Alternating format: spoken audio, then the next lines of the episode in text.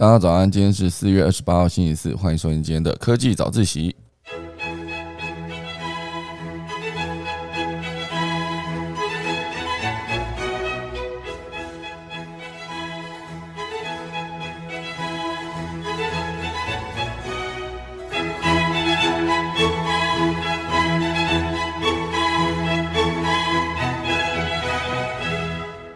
好的，今天科技早起要跟大家分享几则消息。第一个就是昨天讲了伊隆马斯克把推特买走之后，今天有后续的新闻出来，就是股价大跌了。好，这是来自大陆的虎啸网。哦，他他其实哦虎嗅网，他其实有写说这个整个股价大跌，在呃市值大概跌掉了一千两百六十亿美元。那底下有分析说为什么投资人这么担心？好，这大家来跟大家分享。第二大段呢，应该说第二大段跟第三大段跟大家分享一些故事哈。一个是藏在苗栗的护国群山，这讲的是一个叫做金城科技的一个董事长啊。应该说这间公司啊，他们主要是在做半导体材料的代理商。好，那原本好，那后来他转型了之后，现在终于在原本快要从没有明天变成称霸亚洲，大家来跟大家分享他的故事。第三大段呢，会跟大家分享一个是呃大陆的泰山啤酒，好，大家可能没有什么听过泰山啤酒，这算是一个这整则消息会在讲说，其实现在就是有一些呃地方品牌，然后有一些是整个连锁品牌，就全全中国都买得到的品牌，在面临这个全中国都买得到的大品牌底下，这一些地方品牌是如何完成竞争以及逆逆转？哈，等一下来跟大家分享这个泰山啤酒的故事。钟声过后呢，就要开始今天的科技早自习喽。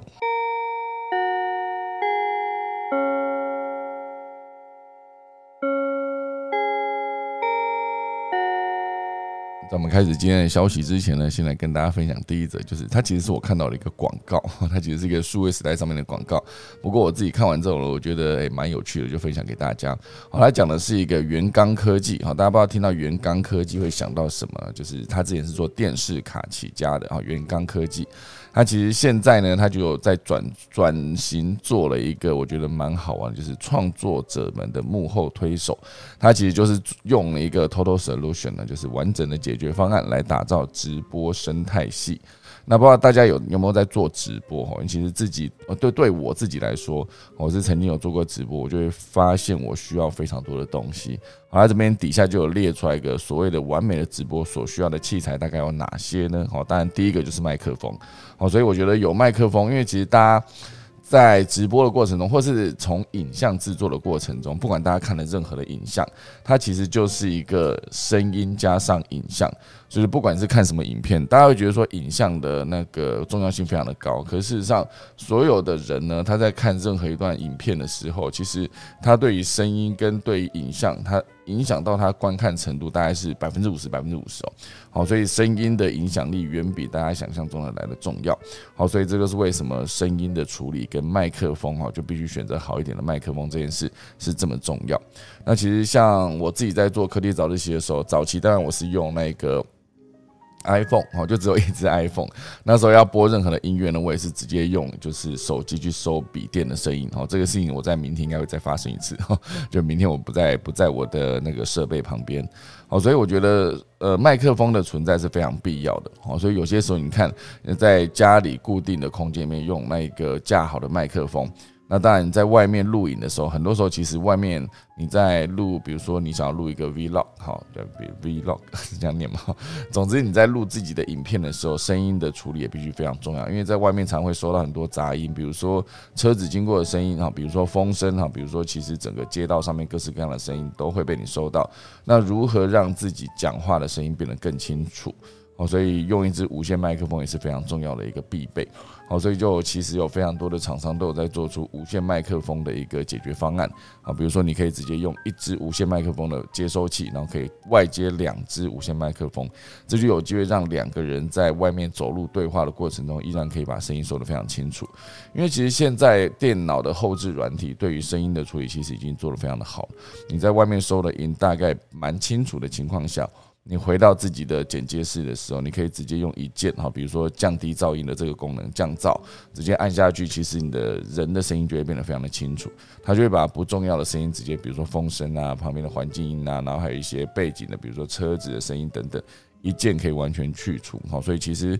有一支不错的麦克风，对于你的作品整体的质感来说是非常有帮助的。好，不管是做一个 YouTube 影片，在外面要收音，还是像我在做一个类似像广播的 Clubhouse 上面的节目，麦克风都非常的重要。那当然做直播就更不用讲了，他是必须把直播的声音跟影像都处理得更好，好，所以这就是今天第一个他讲到麦克风是非常重要。那当然他在直播中他的整个解决方案里面就包含他自己一个 A A M 三三零的麦克风，收音就会让人非常满意。第二个就是视讯的镜头。哦，视讯镜头其实重点就是，当然很多人会主打说它的呃，比如说四 K、八 K 这种解析度，可是当然最重要的就是，我觉得它的易用性是最重要的。你如果直接把它接上去之后，它就可以直接快速的完成你的需求。那个画质当然是基本的，不是说必备，可是有些时候你只要背景成色的够好。那你只要，或者是你可以直接让那个镜头有一点，比如说前景深，背景稍微模糊，那这样整个质感跟氛围都可以做出来。好，当然我觉得现场的成色也很重要，在做直播的时候。第三就是那个直播的控制器，我看这个直播控制器其实蛮厉害的，就是它不管可以一键控制麦克风的大小声，还是可以有一些直接触控板上面可以直接触控的各式各样关于控制视讯镜头的机器，哦，其实都有机会。让你第一时间呢就有这个，比如说截取卡，可以把视讯镜头的资讯，还有麦克风的声音直接进到一个可以一键控制的地方。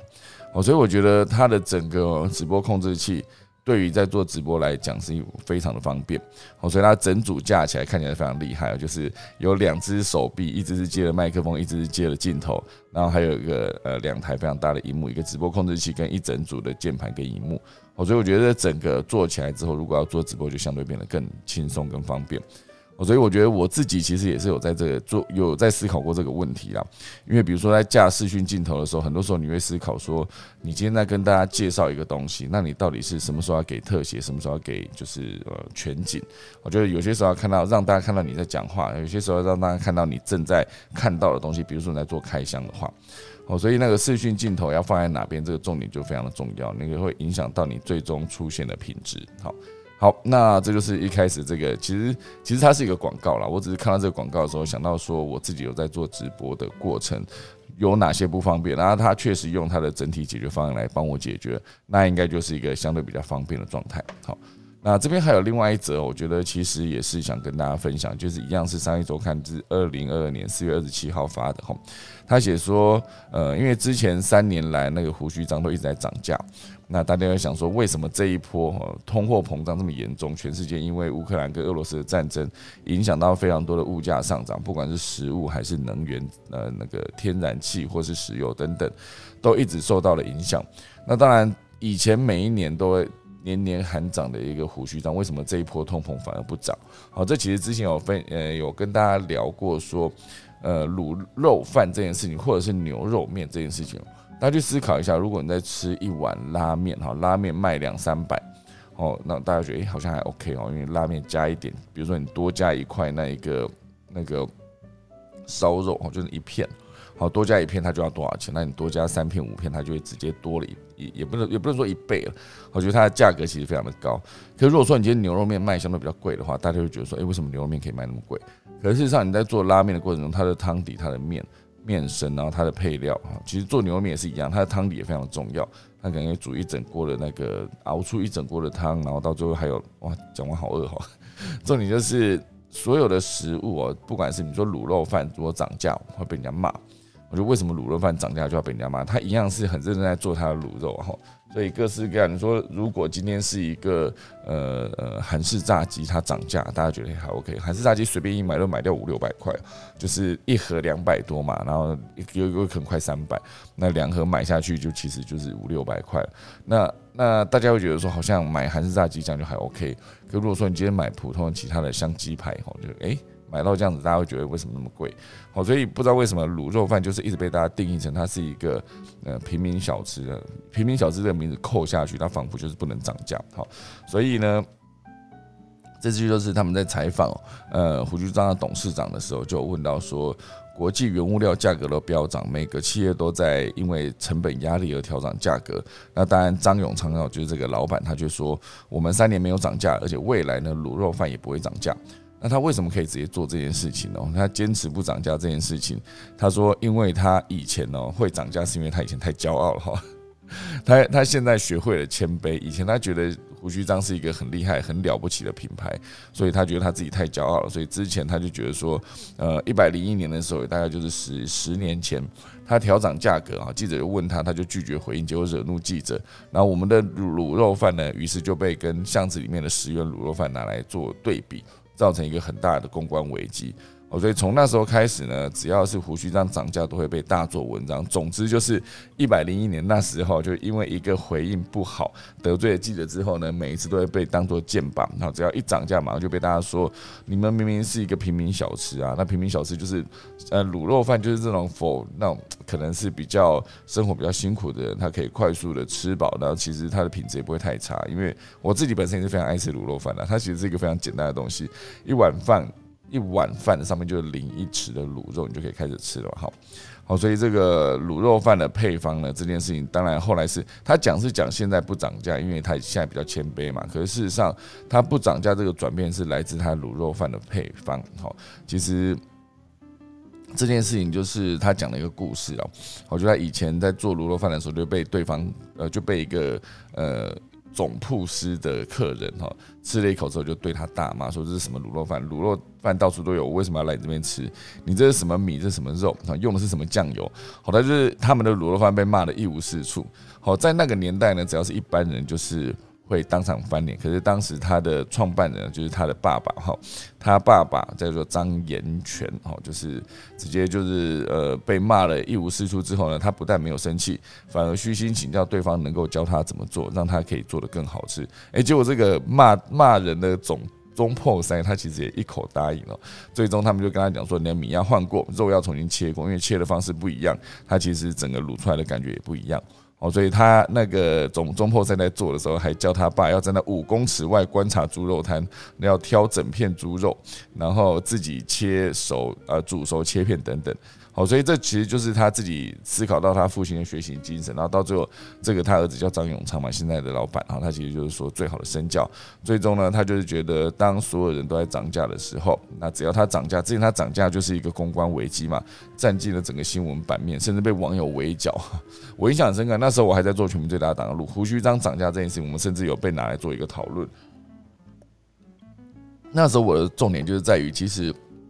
它是它不是一般街边的普通的，就是你在呃树下摆了一个摊子，然后直接呃有有有一个可以装饭的地方，有一个可以装卤肉的地方，就可以直接一吃就咬过去就卖给你。它不是，它其实是一个有店面的。它其实概念上它算是一个台湾的品牌，我觉得已经算是卤肉饭的精品了，毕竟是一个代表性的一个品牌。那为什么大家要一直拿它来跟街边的那种小店里面的卤肉饭去做相比呢？哦，所以对他来说，这个公关危机是非常重要的，他知道怎么去解决跟。处理，后续他就从管理跟数位这一块去做着着手转型，好，所以这个涨价这件事情，当然就是后续他又找出了他的方法，不见得一定要就是在涨价这件事情上做文章，可以从其他的地方，比如说点餐系统啊，到厨房的显示系统等等，去改善服务流程。整个减少人力浪费之后呢，就变得更有效率，就可以提升点餐的效率等等。好，所以这些都让它变成一个可以有一个好的后续，好就不用涨价，不用再被别人批评的一个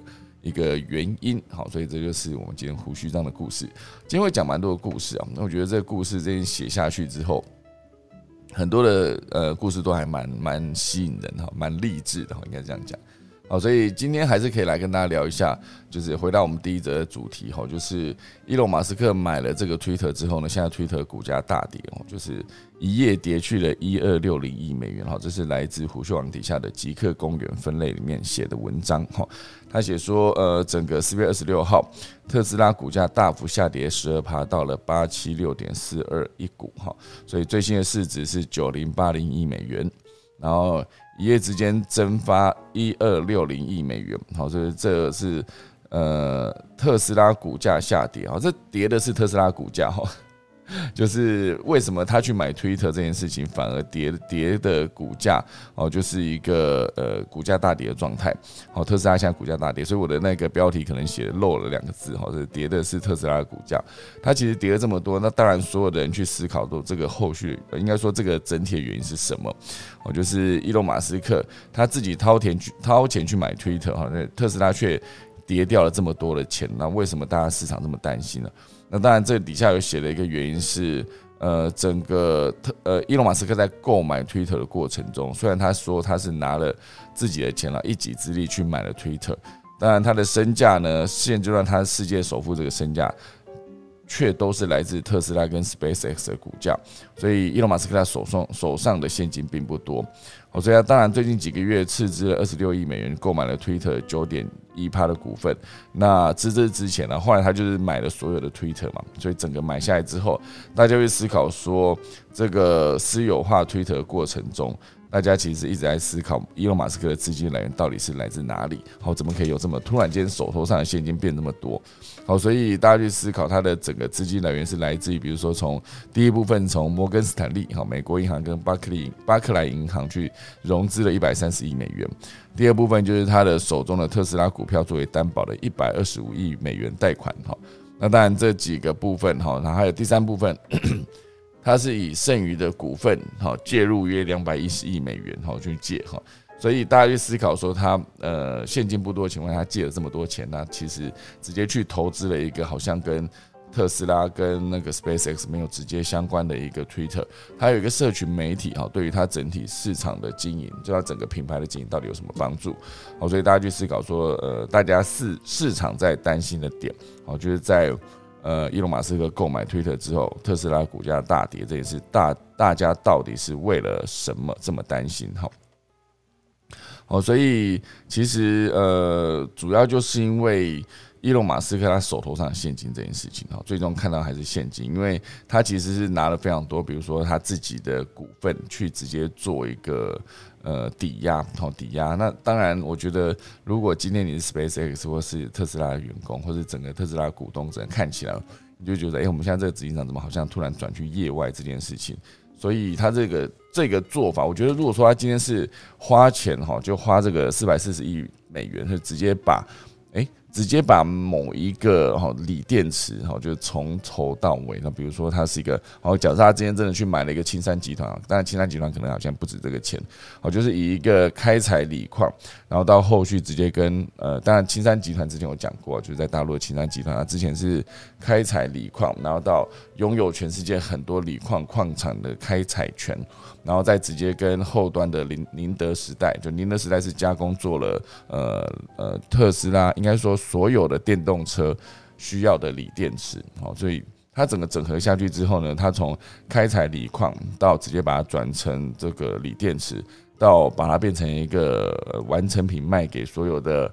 电动车制造商，啊，这就是它的一个完整的结构。可如果说他今天买的是这个。那对他的特斯拉本业当然说是非常有帮助哈，就是他可能以后买锂电池的成本会是更下降。可他今天是把这个钱呢花在一个好像跟制造业没 没有这么正相关的一个社群媒体。当然，我觉得他应该也是有他的考量，就是他对于呃这一块的布局，就是社群媒体应该是说网络上面的声量这件行销这件事，或者是他只是单纯的就是说我不想要这么多的所谓假新闻。但这个假新闻在。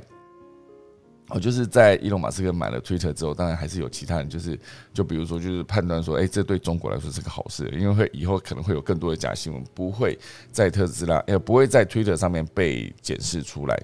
好，所以这其实是有几个角度可以去看这件事情，就是他买了 Twitter 到底对于这个世界上，或是到底会对于这个网络上的假新闻的减少这件事情，到底是有没有帮助？好，这边当然还有另外一则消息，就是关于呃，伊隆马斯克去下载了川普的一个社群网站，然后社群媒体叫做 Truth Social，哈，就是这件事情呢是冲上了 App Store 社群热门的第一名。好，就是之前川普就有呃成立了一个社群平台叫做 Tooth Social，哈，这个 Tooth Social 这件事情当然就是一个呃。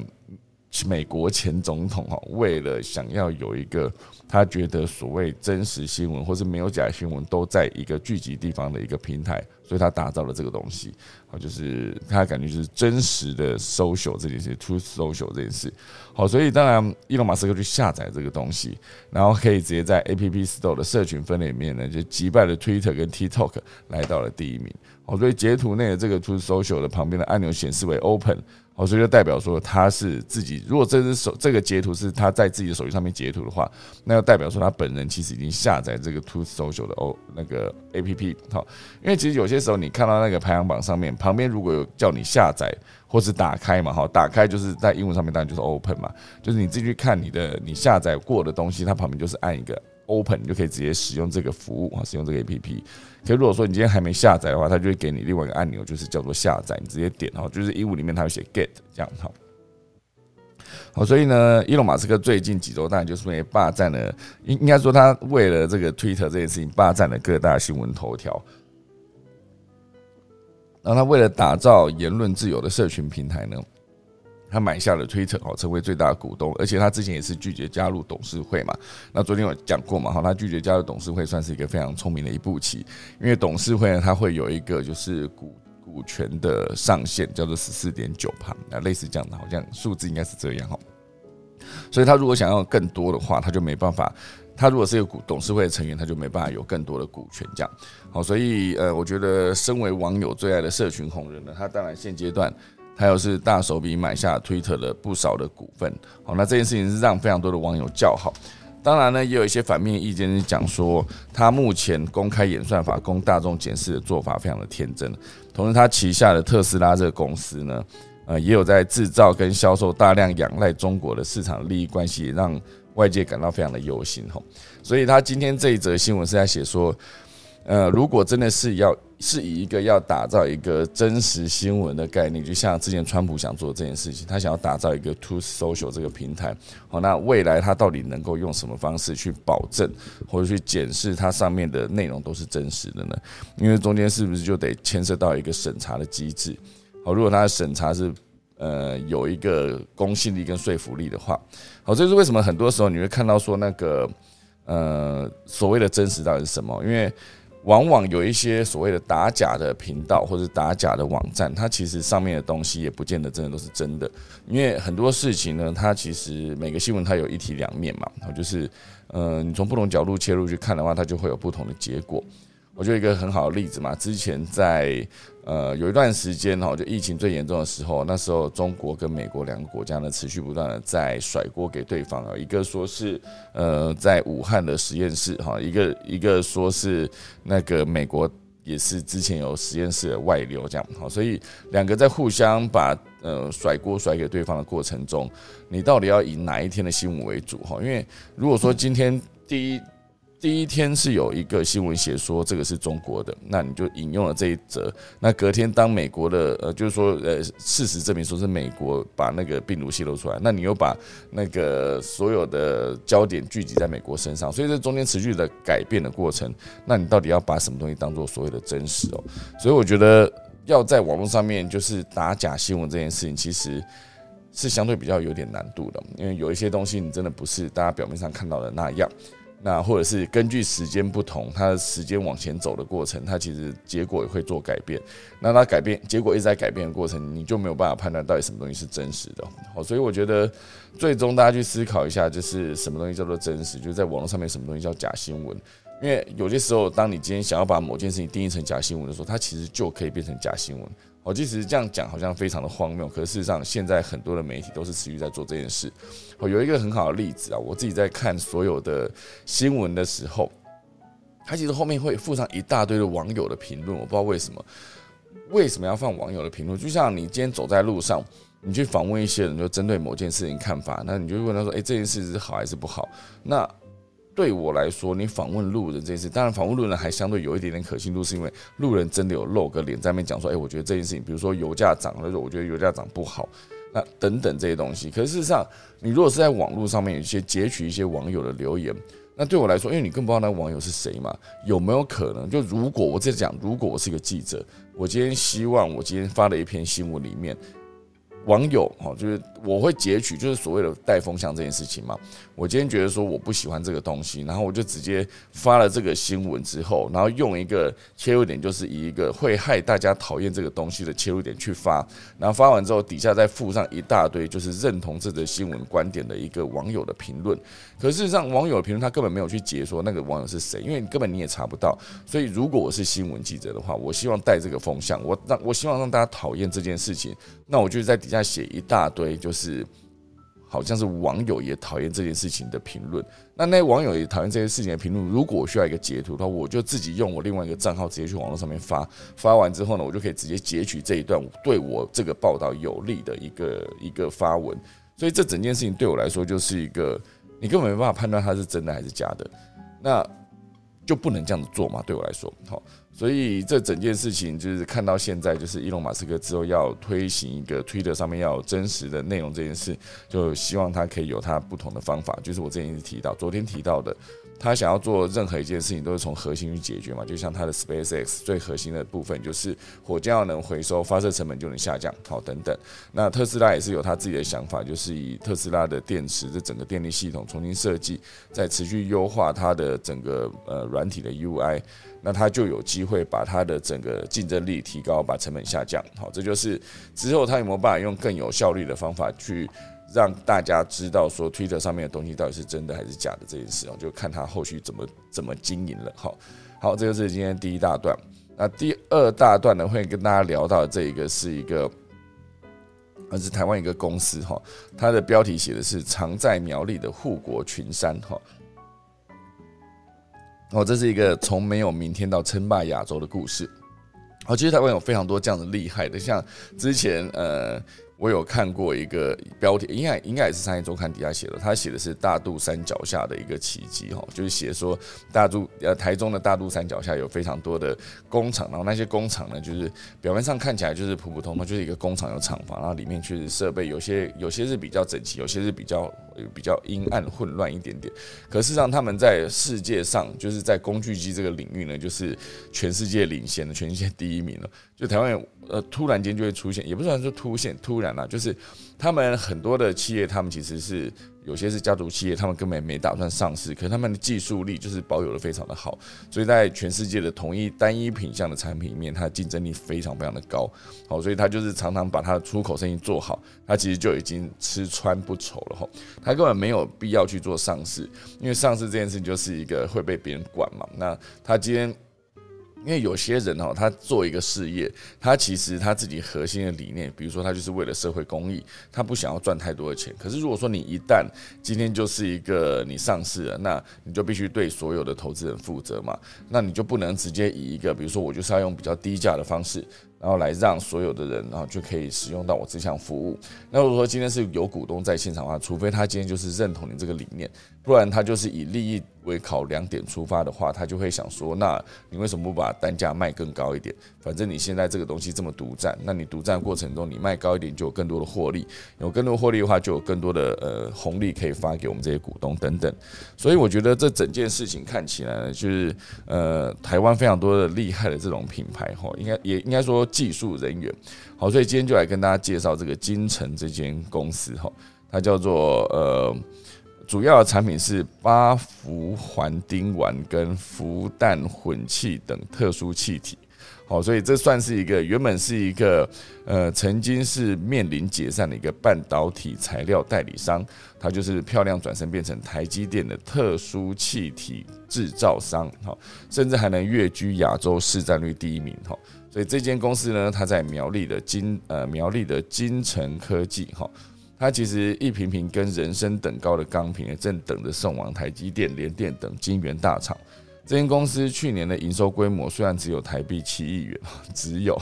但我觉得以这种跟那种超级巨量的。企业比起来说，台积电的营收当然是非常恐怖的一个天价等级。那当然，这间公司去年的营收是新台币七亿，相较于其他的国际气体大厂，它只能算是业界的小型业者。但是呢，它所生产用在半导体呃十颗制成的关键气体 C 四 C 四 F 八，哈，也就是八氟环丁烷，已经在亚洲有四成的市占，哈。这个用在半导体十颗制成的关键气体，好，就是这个八氟环丁烷，好，蛮有趣的。之前没有听过这名字，因为我对这个呃更更专业的这个技术这件事情，就是常常得透过这些报道，大概才能了解哈。所以呢，这间公司原本是从一度快要解散，哈，它之前呢，呃，就是十年前哈，金城还只是一家那个半导体材料的代理商，哈，利基企业的子公司，哈，原本是负责太阳能跟特殊气。体的产品代理。那时候就遇到太阳能产业不景气，好，所以曾经占他们营收高达七成的太阳能周边材料营收就直直落。好，当时这间营收还不到新台币两亿元的公司就亏损了数数百万元。哈。所以那时候母公司也看坏太阳能产业的未来，就给金城两个方向，一个就是解散，哈，另外一个就是你自己去找股东吃下原本利基的持股。所以最终呢，金城的董事长兼总经理就陈雅礼先生，他就选择了后者，就是我不解散，我就是自己去找股东，我就把我之前利基的持股吃下来。好，所以他算是一个被母公司抛弃的公司，哎，我好像一开始觉得好心酸哈。所以他那时候就觉得说母公司不要我们了，那我们就自力更生。好，他就看准了台湾特殊气体行业的缺口，一口气就募资了一亿四千万，好，下定决心要带着原团队一起拼转型。因为原本你说做代理这件事情是一个没有根的行业，今天如果另外一根出来是用更高的价格、更低的市占，哎，要哎更高的价格，或是用或是用更高的资本，哈，他就可以把代理抢走嘛。好，所以今天你就不能再持续做这种 me too 的生意。好，所以最终他就是思考说，以前他的代理商，所以他很清楚知道客户的需求，那只要没人做，他就有机会，所以他就特别这个人哈，跑去了俄国取经去看看。到底人家需要的技术是什是什么？哦，所以创业时期，他曾经连续五年独自在寒冷的冬天前往俄罗斯向原厂伙伴请益，因为冬天的机票比较便宜。哈，哇塞！最长呢，他曾经在当地住上一个月，甚至在摄氏零下二十度的户外，跟俄罗斯人学习如何建造气体制造用的金六塔。哦，所以他一开始之后。一开始去那边的时候就被大家问说你会不会冷啊？很多人觉得你看二十零下二十度，哎，不是开玩笑的，因为他就一直在当地住嘛，就是为了把那个技术学回来。哦，所以他就回到台湾之后呢，他就亲力亲为带领同仁搭起第一座将近四层楼高的金六塔。他当时就想说，第一你要克服高对高的恐惧，大家都捏一把冷汗，然后等到。大家好不容易适应高塔快完工的时候，发现零件少装了。他们用一节一节一节拆到二楼，把零件装上去之后，再继续装回四楼。哦，所以这整件事情，如果你让外包商来做，他大概不会去做，他就是把那个多的零件丢掉，出来的东西你就不一样了哈。那个很关键的一个零件，好，所以他就是从头到尾就是开头就带着大家去拼命。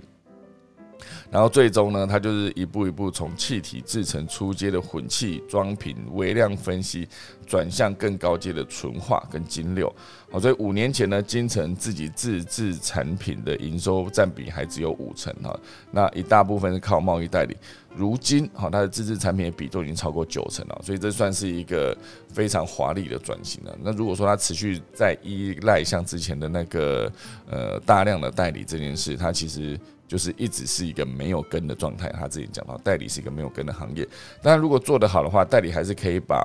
呃很多的产品哦，用很好的方式去卖给有需求的消费者。代理就是这么一回事啊，就是看你今天到底会不会受到太太大的一个。呃，怎么讲？就是被绑架这件事啊，就是说，如果原厂不想出货给你，或是原厂用其他的方法，就是不让你独家代理，那你就会面临更大的竞争。那你该怎么办？好，所以这件事情其实之前在，我现在正在使用的这支麦克风，正成集团提供的麦克风，就是赞助播出的麦克风。它其实这间公司也非常厉害，它早期是做所有的摄影的，可能是摄影机，可能是灯光，哈，灯光等设备。那后来在呃，Parkes 正红的时候，他就是把那个一整组的 p a Case Podcaster 专用的整个从混音器到麦克风到支架等等，我觉得整组就是卖给所有的那个呃做 Podcast 的人。他之前也是曾经面临到代理这件事情哦，因为你代理如果今天原厂想要涨价，那你今天就好像也只能被迫涨价出，因为你没有什么太大的呃就是八个的空间。那如果说今天你是有办法，就是代理很多的，就不不是说只有一家。如果你只靠一家，那那一家如果不让你做，你可能就直接完蛋了嘛，就是只能感觉鸡蛋放在同一个篮子里。哦，所以后来当他们的现在的二代，然后就是持续在做数位转型的过程中，他就代理了更多的品牌，就不会把鸡蛋放在同一个篮子里面。我觉得是所有的在做代理或者是做创业的过程中，都必须一直优化自己的服务，不然很有可能就面临竞争的过程中，你就会直接面临衰败跟死亡哦。这件事情其实非常的严重哈。对对大家来说，创业就就是一个你在呃高空跳伞，还没有降落伞在身上，然后你必须在落地之前找到所有的材。料把降落伞组起来，以免你掉到地上死掉哈，死掉哈。所以这就是一个创业的过程哈，这整个过程每一天都非常的战战兢兢啊。如果说你今天就是觉得今天可以随便的话，你明天可能马上就会受伤哈。好，这个是今天的第二大段，一个创业的故事。第三大段一样是一个品牌哦，可以跟大家分享这个品牌，这是来自得到头条上面的一则消息，他写的是一个呃。一个啤酒，好，这个啤酒，这个啤酒其实叫做泰山啤酒，因为其实目前为止呢，它就在盘点哈，之前派呃，之前在中国啤酒市场，哦，曾经有一一波的并购潮，在两千年左右，好，所以那个并购潮就是后来大家可以看到几大巨头，就是比如说青岛啤酒，比如说燕京啤酒。啊，比如说华润雪花啤酒，这些啤酒全部都是上个也算是一个前阵子哦，就呃二十年前那段时间，就是透过并购变成了超级大品牌。好，所以在上世纪九十年代呢，就是在中国原本有八百多家啤酒企业，在奈伦的并购潮之后呢，规模有这么大的这个啤酒企业只剩下不到三十家。后来那个啤酒行业就从春秋时期进入了战国时期。地方小品牌原本是可以各占山头，到最后面就是全部都被大品牌收购哦。所以两千年之后呢，还要再面临外国进来的，比如说百威哈，比如说 Casper 哈，比如说这些啤酒进来进来啊，进去中国之后呢，哦，它就对地方性的品牌来说，更是就是呃，那个什么前有豺狼后有虎豹这种概念哈，所以。你看，你要面临国内的他们国内的大品牌的竞争，哈，大品牌一定拥有更大的资源跟优势啊，可能包括通路都可以做得更好。那外国的品牌当然，既然说百威是这么历史悠久的一个品牌，当然，呃，进来进去中国之后，当然就是这一些地方的品牌就会变得更辛苦。可是，在这么辛苦的环境下呢，却有一家地方品牌因此突出重围，逆势上涨。它是二零一四年到二零二零年的复合增长率达到惊人的百分之三十三点五。哦，很厉害哦！这是出呃出自山东泰安的一个叫做泰山啤酒的公司，它的最重要的一个产品叫做泰山七日鲜。哦，它的概念会有点像是你说台啤哈，金牌台啤有传统的台啤嘛，经典台啤跟金牌台啤，还有一个是金牌的十八天哦，它是十八天，十八天。之所以好喝，就是因为它就非常的新鲜嘛，就是送来十八天之内你要把它喝掉，这样哈。如果你没有喝掉，那过了十八天，那个赏味期就过掉，可能就不好喝，甚至是更以后就再放更久就不能喝这样。那这个泰山七日鲜这个产品非常的厉害哈，就是呃，可它到底有多厉害？就是原本。巨头燕京啤酒在二零一九年也推出了一个燕京七日鲜，结果到最后被被法院判定这个燕京啤酒呢，就是涉嫌不正当的竞争啊，然后就是直接被判你不能再继续生产跟销售这种侵权的产品，就是七日鲜这个概念竟然已经被泰山拿走了哈。就是任何一家品牌想要做七日配送，就是七日内要让你喝到喝完的话，那你就必须要么去跟他买授权，要么就是侵权哈。所以这个七日鲜这个概念呢，就是泰山啤酒打出来的，所有的巨头不能来硬抢。那这个泰山啤酒它到底是如何靠了泰山七日先去突突出重围的呢？它有一个重点哈，就是他当时觉得这个七日这件事情非常的重要，所以这个老板他就去思考到，在销售管道通路上面，啤酒销售一个最重要的战场就是餐厅哈，这个餐饮的这个管道能够占到整个啤酒销量的四十趴到六十趴，好，所以这个餐饮的通路就是传统巨头的兵家必争之地。那在他在举了个例子哦，在北京一个二三十平方米的这个烧烤店，一个晚上就能卖出两三百瓶的啤酒，哦，所以各大啤酒巨头当然是为了要争夺这一小块的阵地哦，就要向烧烤店去交入场费，哈，少则七八千，多则一两万。这个入场费之外呢，还有一个就是它可以让服务员透过哈，比如说我今天卖酒给客人，我开了一瓶，我留了一个瓶盖，那个瓶盖还可以拿去换钱，好，所以每个瓶瓶盖可以拿到几毛钱。那当然，如果说今天我今天卖这家的啤酒，然后我拿瓶盖去换，他可以给我五毛；另外一间他给我两块，哦，那我当然拼了命的卖这一间嘛，因为这个制度决定服务就是这么一回事哦。如果说你今天卖这家的啤酒，他可以直接拿到两块，就卖啤酒留瓶盖，瓶盖拿去换，你。可以拿到两块钱，跟另外一个卖啤酒拿瓶盖，瓶盖拿去换，只能拿到五毛钱。你当然会拼了命卖这个两块的嘛。好，所以这个当然就是服务上面，服务员就会拼了命的去推荐你们家的啤酒。好，所以这某种程度上也是一个入场费的概念。那当然，在这个呃另外一块在配送的路线。配送路线这件事情，它当然也是一个很重要的点。好，一开始他当然也是请别人配送，好，可是请别人配送的时候，他当然没有办法这么完整的变成一个。呃，这么这么完整的，就是时间之内要配送到，因为可能会遇到非常多的问题嘛。如果说你今天真的是一个请别人家帮你配送，那他可能没有办法在，假如他已经超过七天了，也不要说超过七天，他没有，他少了一分钟，他就是少了一个一分钟的赏味期限。假如他今天就是七天嘛，每一天二十四小时啊，那十天就是呃五天就两百四嘛，那五两百四两百。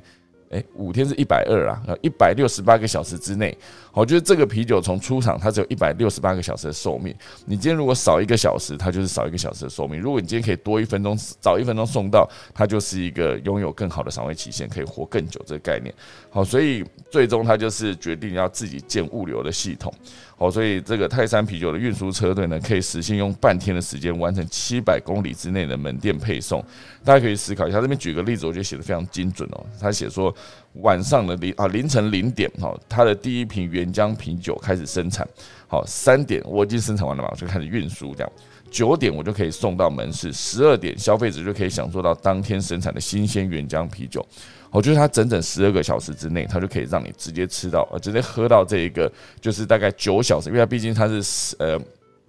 呃零点零点开始生产，三点开始出厂哈，它就是。可以让你吃喝到这个九小时才刚出厂的非常新鲜的这个啤酒，哦，这就让我想到这个呃，台湾有一个品牌叫做大院子，它其实也是在主打说，我今天给你喝的水果茶里面的水果就是当天摘下来，要不然就是二十四小时之内就直接送到你手上。他有这个能力，就是因为他自己也建了一个自建物流的车队，所以当他站出来的时候，他可以说，哎，我是全台湾就是最新鲜的水果茶，哦，没有人的水果茶会比我更新鲜，因为我摘下来就是到你的手上，其实大概就是时间就是那样。他已经定出来那个时间哦。如果说今天其他人想要跟我做竞争，OK，你你可以跟我讲说，你可以更短的时间，假设你是半日，或是你就是三小时送到的这么新鲜的水果茶，那你当然可以做。可是这个中间的成本非常的高，因为它毕竟有非常多的妹妹嘎嘎嘛，你必须跟呃产地方，比如说果园去做很好的合作。如果没有合作好，或是你的自建物流车队没有建好的话，你是没有办法完成这个非常精准的任务。好，所以当你今天把这个后端的后勤全部补上的时候，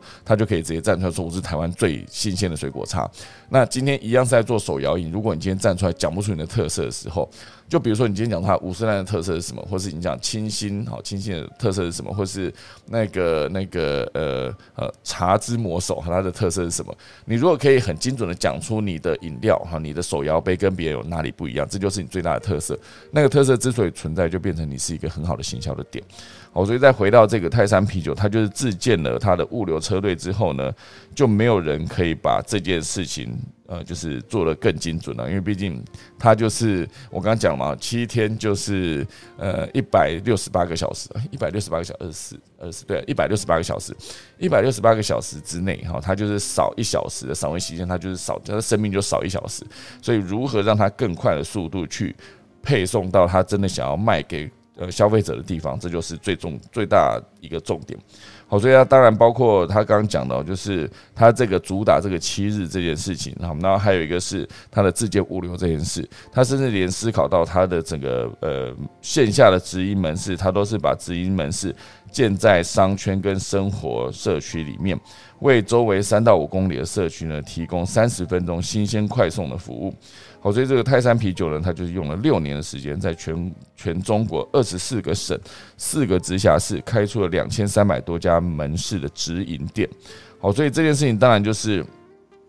他们做的非常好的地方，哦，就是竞争这件事情。当然，首先从你的产品开始定义，定义出来之后，你必须完成你这个产品最核心的竞争力嘛，就是他刚刚讲的七日配送这件事情，他就是把它做到极致之后，那这个啤酒的生意它就可以持续做下去。好，所以你很难想象一个这么庞大的竞争的一个市场，就是比如说燕京啤酒，比如说那个呃青岛啤酒这么庞大的这个巨头在竞争，然后再还要面临。国外来的其他就是各式各样的啤酒，就德国的啤酒啦，或者美国的百威啊等等。我记得之前台湾，我之前还很喜欢喝一款叫做美乐，美乐那时候喝起来是不会那么的苦，因为其实有些黑啤酒它其实味道比较苦，比较重。哦，年轻的时候会比较喜欢喝一些比较甜的，其实包括那个呃金牌台啤，它其实也算是偏甜哦，就不会那么苦。可是呢年纪到了一段一定的年纪之后，你觉得哎去喝黑啤酒感觉是蛮适合的，哦可能人生更苦了一点吧，我想。好，所以总之呢，这就是今天第三大段的这个关于泰山啤酒的故事。我当时看完以后，我自己是非常有感，是因为我会直接联想到那个台湾的大院子这个品牌哦，它其实是做的非常的好。从它后端还有很多的各式各样的服务，比如说累积会员制度跟积点等等，它都有机会好好的发展会员的经济。好，所以我觉得。从产品定义到执行产品最核心的竞争力，让它完善，还有到后端的呃这个呃所有的顾客的经营，其实都是任何一个品牌想要做好做生意一个最重要的关键。好，以上就是今天的泰山啤酒的资讯分享给大家。那我今天快速来讲一下农民历哦。今天是二零二二年的四月二十八号，好酷哦！今天是仓颉的生日哦，仓颉先师的圣诞，还有东岳大帝的圣诞，今天有两个人生日，他们可以一起去钱柜哈，租一个包厢。好，今天先来跟大家讲宜，好，今天宜祭祀解除破屋坏环，然后哎，哦，这是二十七号啊，点错了。二十八号哈，今天更少。今天是以筛血跟扫射哈，就是啊，今天适合把呃蚂蚁跟老鼠的洞穴堵塞起来，或者修补破墙。那今天忌什么？忌寿司哈，就这样非常短。在仓颉先师圣诞的今天，移筛血扫射忌寿司。好好，以上就是今天可以早起来。今天时间提早一点点结束，因为毕竟我等一下要赶着出门，好不好？就先来打下个钟喽。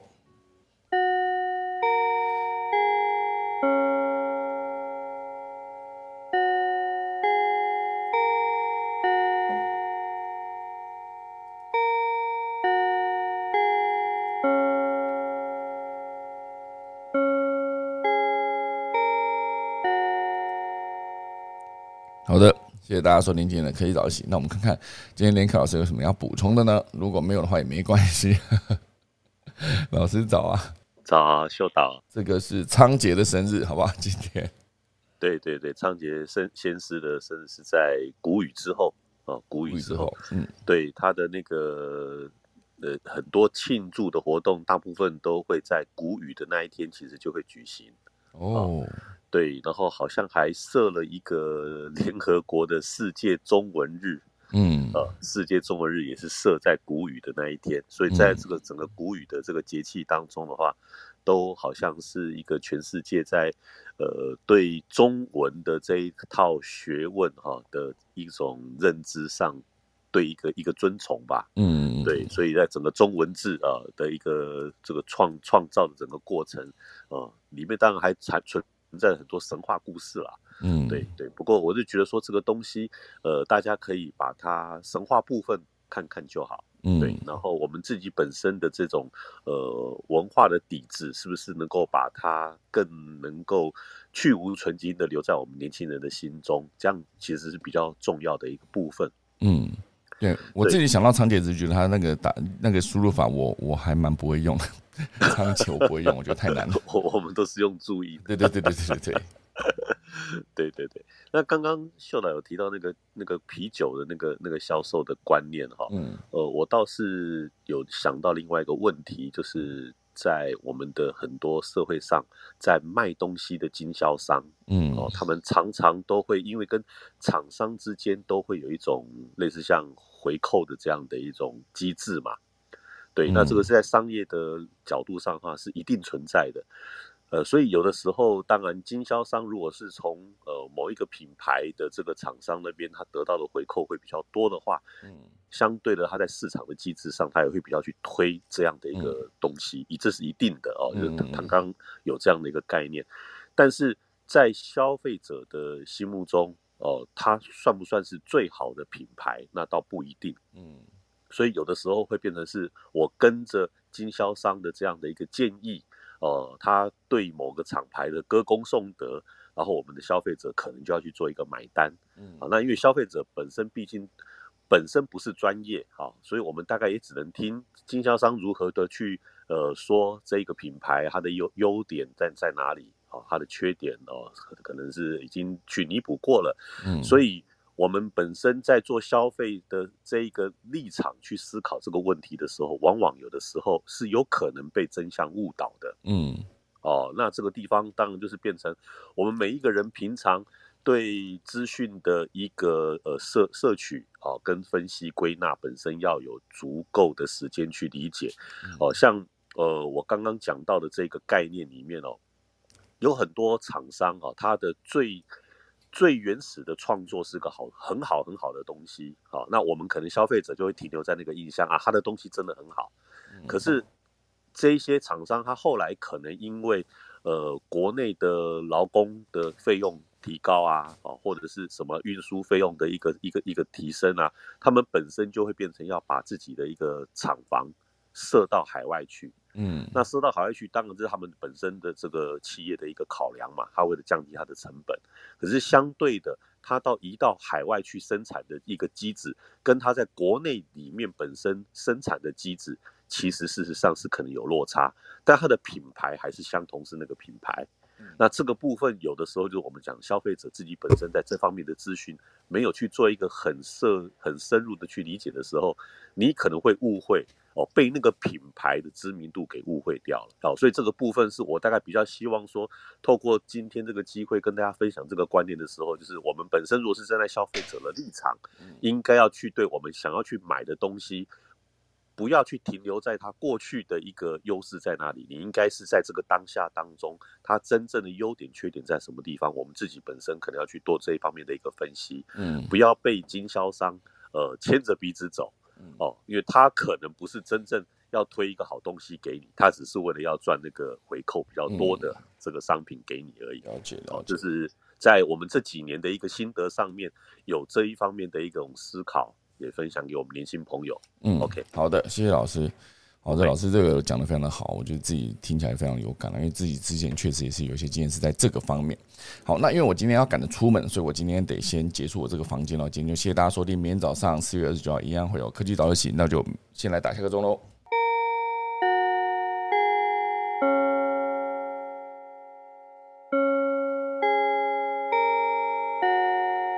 那我们科技早自习就明天早上再见，大家拜拜。